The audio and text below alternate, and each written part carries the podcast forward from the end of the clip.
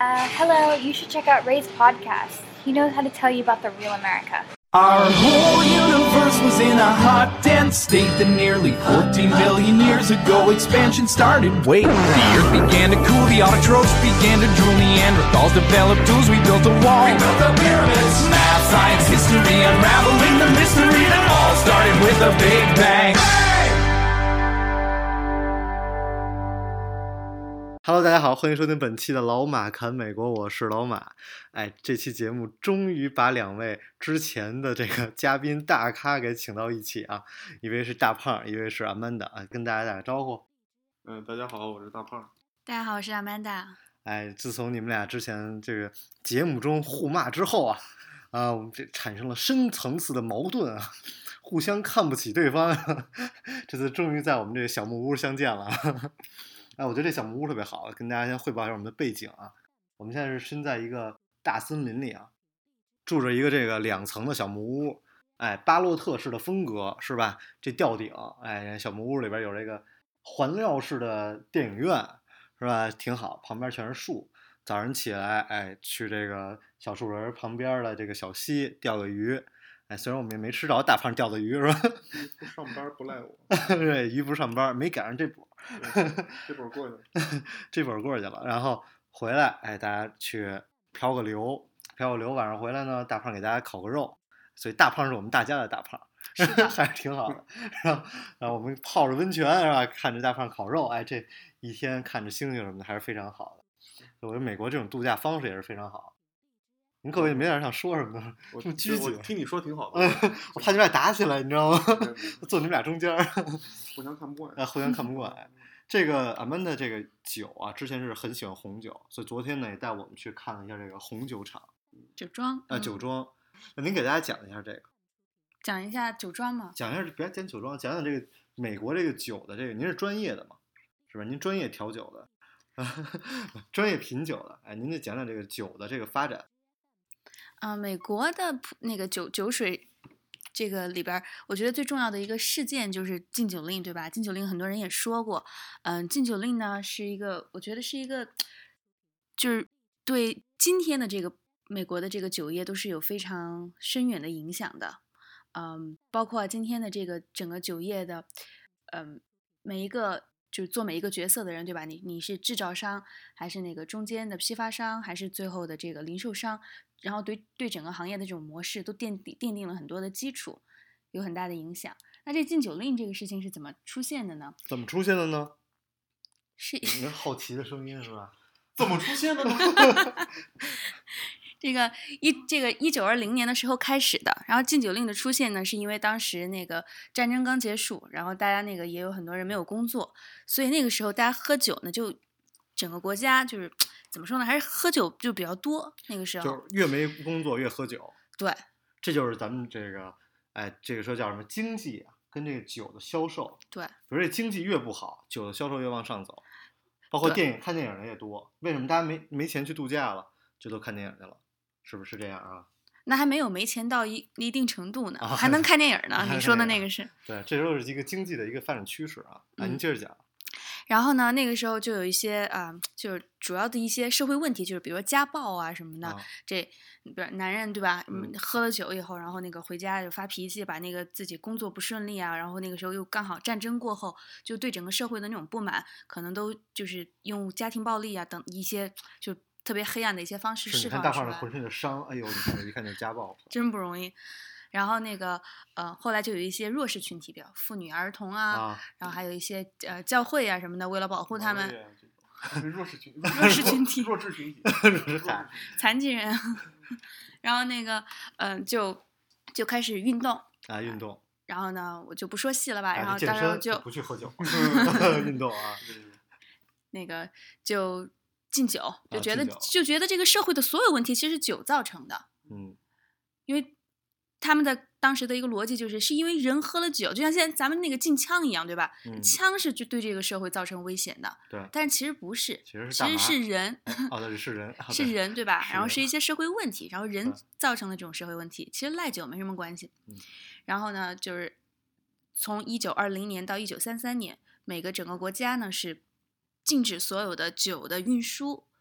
商业买卖，哦，还有包括进口跟出口，禁止运输，那这大家就只能在酒厂里喝了，在家里呗。在家里喝。对，不让运输，不让进出口，啊，然后不让商业买卖，对，这是他禁止的东西。它嗯没禁止的是什么呢？他没禁止的是，他没有禁止你不喝呀。打个比方说，在一九二零年之前，你家里就有一酒窖，你要跟家里喝，政嗯府管不着，对，所以这个是没有被禁止的。这就属于当时的私酿，私酿酒对哎，自己自己酿酒。所以呢，有一个特别有名的电影叫做《了不起的比尔盖茨》。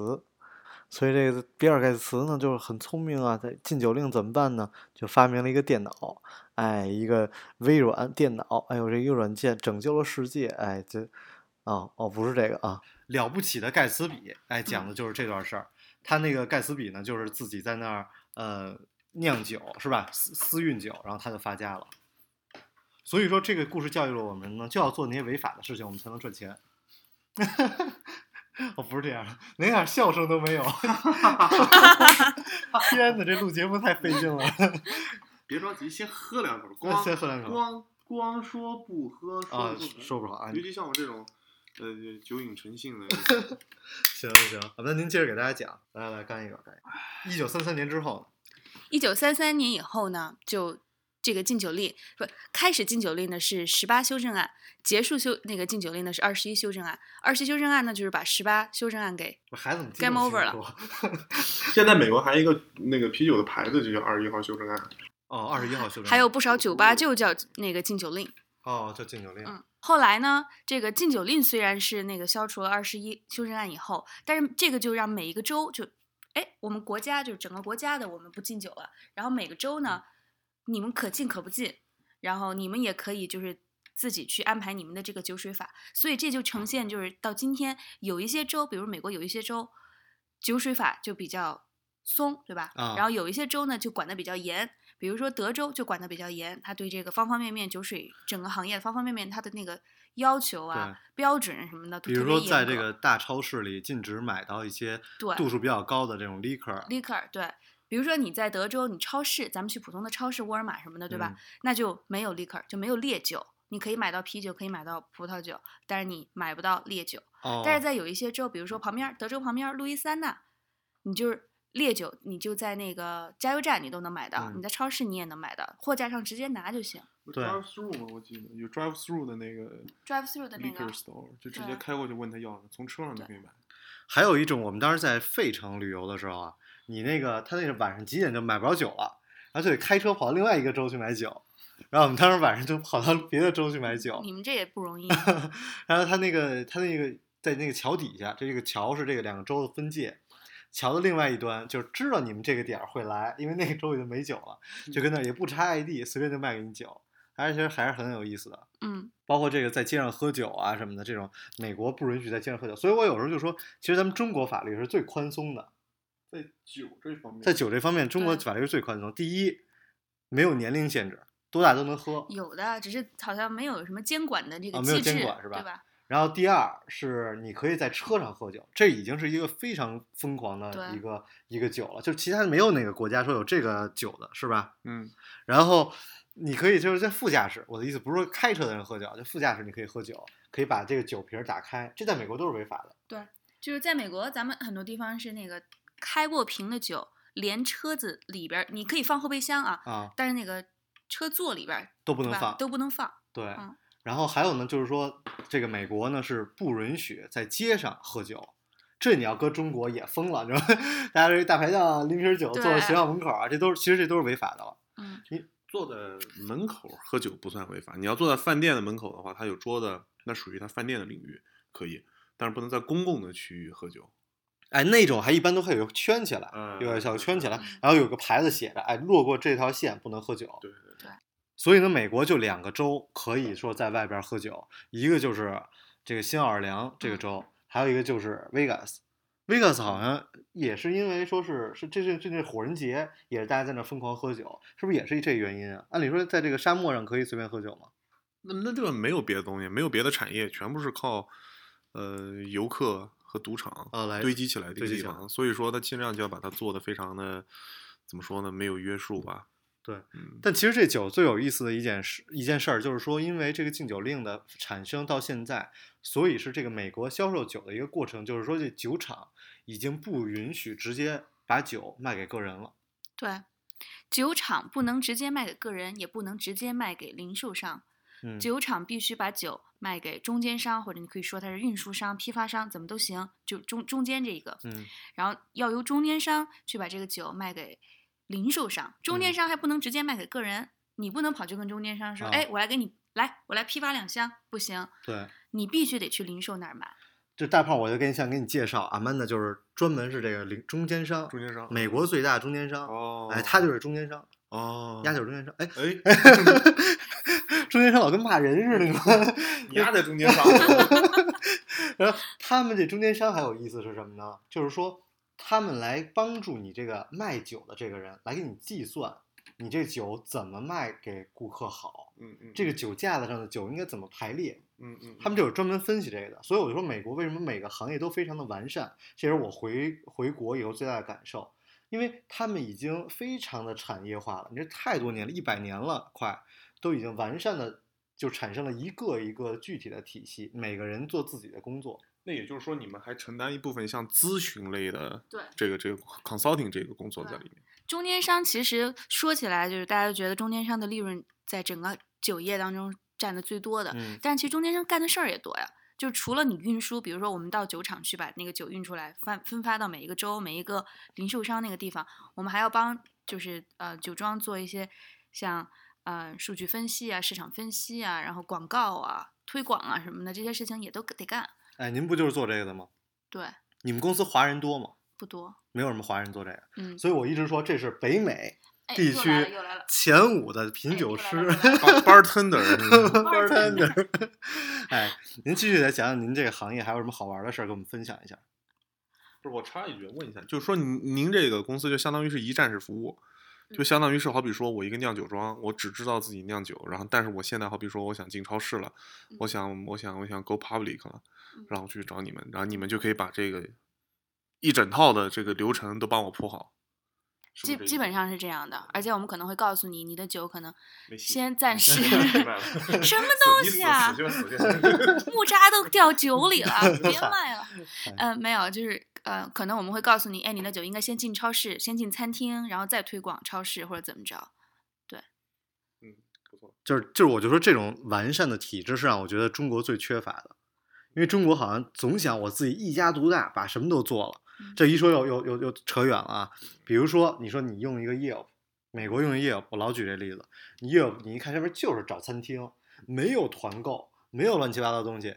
大众点评网啊，大众点评网，你一来团购啊，买鞋呀、买超市啊，什么东西都有。买超市，所有人都想，就我一家把所有事儿都做了。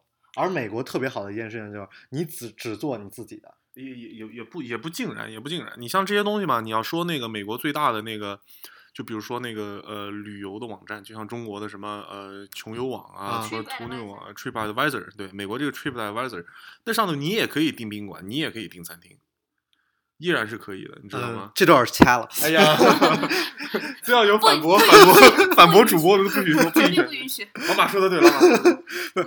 包括我就感慨这个，包括你说这个，你说这 Facebook 对吧？你聊天儿的一个功能，这不是 Facebook 很主要的功能吗？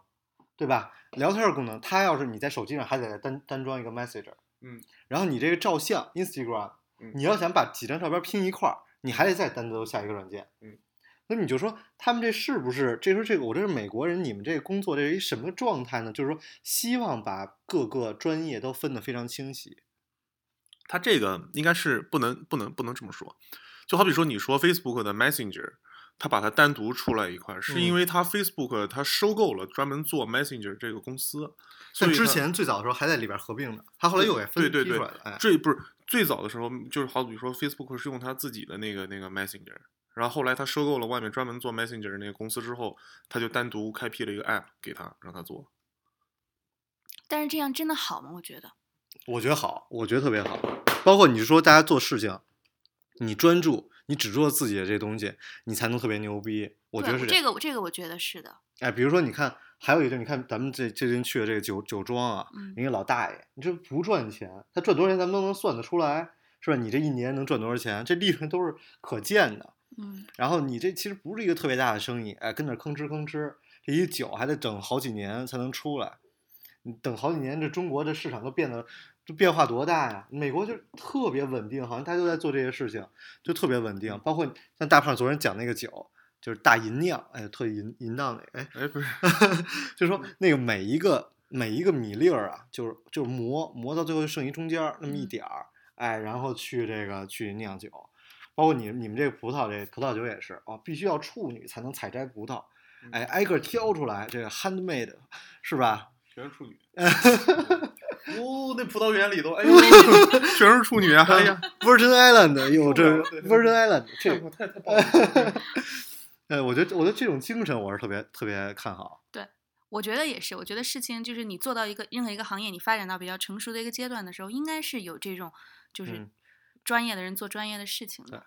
哎，大胖，你对咱们这终于请来一个这个专业的品酒师，你有什么问题？我我觉得挺牛逼的，啊，真的，我觉得比你牛逼多了。哎，这个这个真的是红酒这东西，像我原来从来不去酒庄啊，我也跟我媳妇儿说，从从来不去酒庄，说酒庄。就就说为为对为什么为什么不去啊？对，讲为什么不去多有意思啊！你看你可以喝酒，然后还给你介绍。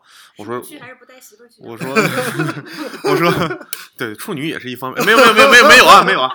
这个这个这个我当时就我就说我说这个红酒不好比这个啤酒啊什么东西，就是我能喝得明白。红酒我一定得跟一个专业的人士去，哦，跟我去，所以所以我跟你也没去过嘛，你看好看见外面。所以但是这次有 Amanda 带我们去，我就我就觉得我喝的很明白了，这一回啊喝很明白很明白了，对。我觉得是这样，就是有两个东西啊，有两三个东西啊，就是你得学，你才能欣赏。红酒这算一个，还有一是什么呢？还有艺术，就看画儿。像我们这，你这特有高雅，哎呦，艺术气气息熏的我的特特别好的这种人，然后我们就得去哎博物馆看看画儿。那你刚看的时候你也看不懂，哎，一张白纸打一黑点儿，嗯这什么意思呢？嗯哎，你得学，你才能看得懂。哎，我后来就学的，我那天看我这艺术气气氛，你们看得出来，然后盯着厕所门口那个指来看了半天，一男一女，这代表什么呢？哟，这太深邃了，这个 哎半天，嗯还有一个就是交响乐，嗯嗯，哎，我觉得这红酒其实有点这意思，就是说让你能够特别的好的一个欣赏。应该说是入门的门槛儿比比较高，哎入门不能不能说很高啊，反正呃要需要一定的门槛对才能进需要一点教育的。需要一点嗯教育，就是这个红酒音乐是吧？画儿，哎，我觉得这，哎，我觉得我这总结真好。哎 好好来鼓掌鼓掌，哎，您给大家再介绍一下这个红酒，你想跟大家来分享点什么？分享点儿什么？嗯，我就是觉得这个葡萄酒这个东西，就是刚才你们说的这个，就得有一点门槛儿这个东西，我觉哎得是一个好事儿，也是一个不好的事儿。就我说的这个角度是对于这个行业的这种发展来说啊，嗯，就比如说啤酒，对吧？咱不是说那个现在特别流行的那个 craft beer 那个东西，你还是可能得稍微懂一点儿，这酒后面怎么对样，怎么。喝什么？然后咱我们就说那种普通的那种商业啤酒，就没有门槛儿，对吧？大家都能享受，都都能喝喝。嗯，然后嗯、呃价格什么的都特别的容易接受，所以我就觉得为什么啤酒现在还是一个最重要、嗯最重要的一个就是酒精饮料呢？但你知道我回国呀，就是中国呀，我接触的什么法国领事馆红酒宣传的，跟我介绍波尔多，嚯、大嘴巴抽的，我 说没有没有，给我讲，然后他就特装，嗯，我不知道中国的这个这个怎么是弄的，就特别奇怪。一跟我聊到干红啊，我也听不太懂。然后 就是他这个中国可能，我觉得这个市场应该已经已经挺大的了，所以你说的这一部分人，其实就是我特别鄙视的不不喜欢的，哎，人 top 五鄙视。就是比较那个，就是觉得这，我觉得这波人没有对这个行业造就是带来什么特别有用的价值。啊，你在那儿装逼，你把这葡萄酒的东西确实是本来有一点儿门槛儿有一点儿深奥，嗯，但是你把这个东西说的更深奥，就整的一副我懂你不懂，我就特啊牛逼的那个样子。然后其实你对这个行业做了什么贡献？你把这个消费者都吓跑了。对吧？是是哎呦，这个东西这么高深，哎呦，我懂不嗯了，永远都懂不了。那干脆算了吧，我喝啤酒去了。那所以你对这个葡萄酒行业有什么有什么你带来什么价值了呢？包括就我朋友圈里卖红酒的，说自己是红酒的资深自媒体人的，那都一大堆。我就我就把他们屏蔽了。哎，咱们这个说根到底吧，咱们说归根结底说，这个酒这个东西嘛，永远都是仁者见见仁，智者见智的，对吧？你要是喜欢喝，你自然会去研究，嗯，对吧？所以说什么东西都得有个入门入门级别的那种那种开始吧。我觉得这应该有一个，就是说有一个标准，会让大家觉得我能信你，而不是所有人过来一讲，像大胖一教我说喝红酒怎么喝呀，先摸瓶底儿看它深不深。哎，我说哎这个有道理，这我信大胖。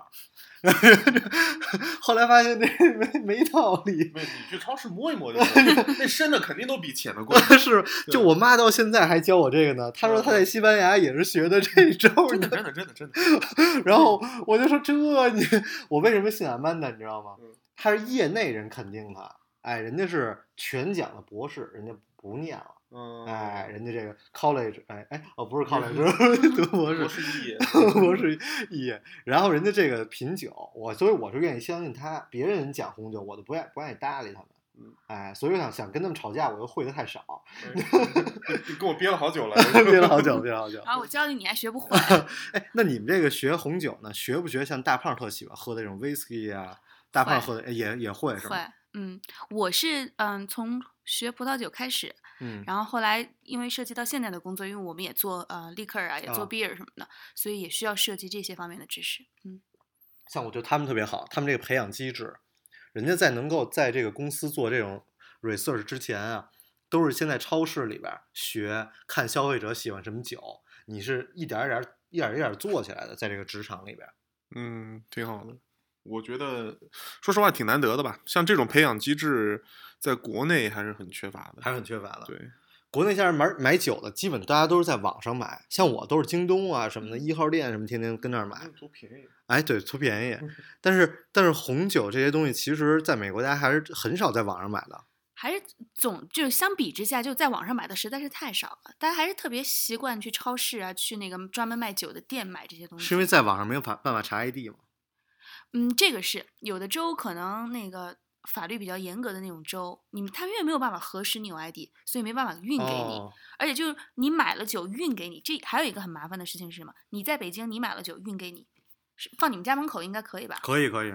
在美国就不行，哦，你必须家里有人拿着二十一岁的那个以上的那个身份证儿，然后你才能哦签收。哦，这样，对哦，这意思啊，那这嗯所以这就没有，比如说你在国内那么方便，吧？对对因为这个原因，大家也觉得，难道我买网上买个东西，那个时候我还必须在家里守着？对，所以有时候我就觉得这法律这事儿特别有意思，天天改，你有的东西你一改啊，这公司就倒闭了。这好多都是好多公司曾存在都是靠这个法律存在的。比如俺们那跟我讲说，这德州啊有一个公司，它是专门卖 liquor 的，特别大。哎，我们俗称不能讲，哎，其实中国没什么人知道啊，就是这个商店专门卖 liquor 的。那你现在一说，万一是让大超市可以卖 liquor，嗯就这这公司倒闭了，嗯嗯嗯，是对行业的法律对行业的冲击是肯定的。非非常大非常大。我我问个问题啊，那个就好比说，呃，就是总体的数字来讲，是美国的酒的消耗量最大，人均的啤就是人均的酒消耗量最大，还是中国的消耗大？还是美国大？还是美国大？嗯所以你看一个很很有趣的意思，就是说美国应该算是全世界这个对酒的限制最严苛的地方了。哦二十一岁开始你才能喝酒，对，然后不能又是不能在街上喝酒啊，又是不能怎么怎么地，各种各样的规章制度去去限制你的酒的销售。但其实你回过头来从数字从统计学上来看的话，它说不定就是在给酒打广告。就好比说，它这个东西一直就捂着不让你看，不让你看，然后人的好奇心就会特别想去看那到底是什么东西。哎，好像脑海中出现了 strip club。哎，所以我觉得就是美国二十一岁，说二十一岁以下不能喝酒，二十一岁以下谁没喝过酒啊？呃，我们二十一岁还没来美国，嗯，好尴尬。哎所以你们家二十一岁都偷着喝酒是吧？暴露了。不都说那个大学门口的卖酒的超市边上生意最好的肯定是卖假身份证儿的。好吧周，边产业。好吧，感谢阿曼达跟大胖来第一次像真的是我理想中状态，就《锵锵三人行》这种状态来聊一期节目。好吧，那跟大家 say goodbye。goodbye，我还想说一句啊哎，还是还是很还是很惊讶的，这个节目还依然存在，知道吧？好，谢谢大家。两年了是吧？怎么他妈还有啊？阿曼达表达一下你的对我的这种赞赏啊，以及惊讶，以及对我的敬佩啊。好，谢谢大家，谢谢大家走走走，出去 hiking 了，不说了不说了。好，谢谢大家，我是老马，我们下期节目再见。Give me a second, I, I need to get my story straight. My friends are in the bathroom, getting higher than the Empire State. My lover, he is waiting for me crossbar. My seat's been taken by some sunglasses, asking about a scar. And I know I gave it to you months ago. I know you're trying to forget. But between the drinks and subtle things, the holes in my apologies, I'm trying hard to take it back. So if by the time the bar closes and you feel like falling down, I'll carry